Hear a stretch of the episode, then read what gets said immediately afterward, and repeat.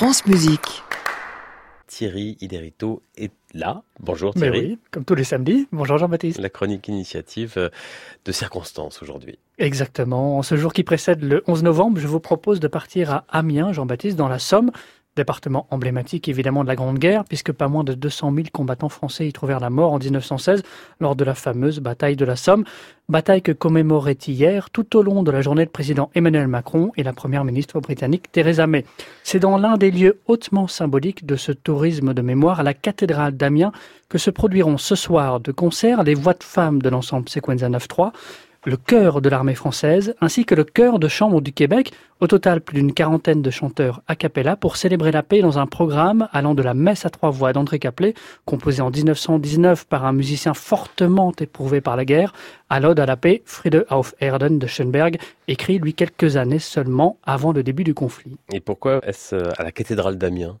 Eh bien, l'édifice religieux n'a pas souffert des bombardements ou de l'avancée de l'armée allemande, dont le reste de la ville porte pourtant d'importants stigmates, mais protégé derrière un impressionnant bouclier de plusieurs milliers de sacs de sable et de goudron, qui ne sera retiré qu'en 1919, il est devenu pendant tout 14-18 l'incarnation même de l'espoir de paix des forces alliées qui y trouvaient refuge et réconfort durant toute la durée des combats.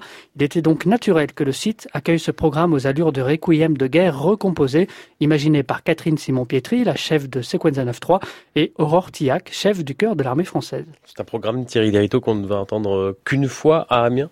Non, la cathédrale d'Amiens n'est qu'une étape dans une vaste tournée labellisée Mission du Centenaire et entamée en fait en juin dernier dans une dizaine de lieux emblématiques de la Grande Guerre.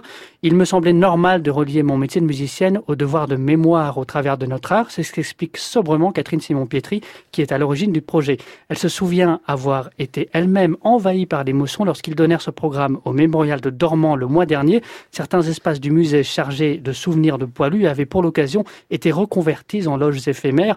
C'est cette même charge émotionnelle qu'elle a voulu retrouver en invitant toute cette semaine le chœur de chambre du Québec à les suivre dans des lieux qui doivent une partie de leur libération aux forces canadiennes, comme Cambrai, où ils étaient mardi dernier, mais aussi en s'associant, comme ils le feront demain matin à Arras, à des associations d'anciens combattants et à un public jeune. C'est tout le sens du titre donné à ce programme, Anzukunft, à l'avenir, programme pour lequel Catherine Simon-Pietri s'ajoindra d'ailleurs la semaine prochaine pour trois dates en Seine-Saint-Denis, le renfort de 12 étudiants chanteurs du réseau des conservatoires Est Ensemble, car commémorer, c'est penser les blessures du passé, mais c'est aussi penser l'avenir. Thierry Iderito, la chronique en partenariat avec l'hebdomadaire La Vie. À réécouter sur francemusique.fr.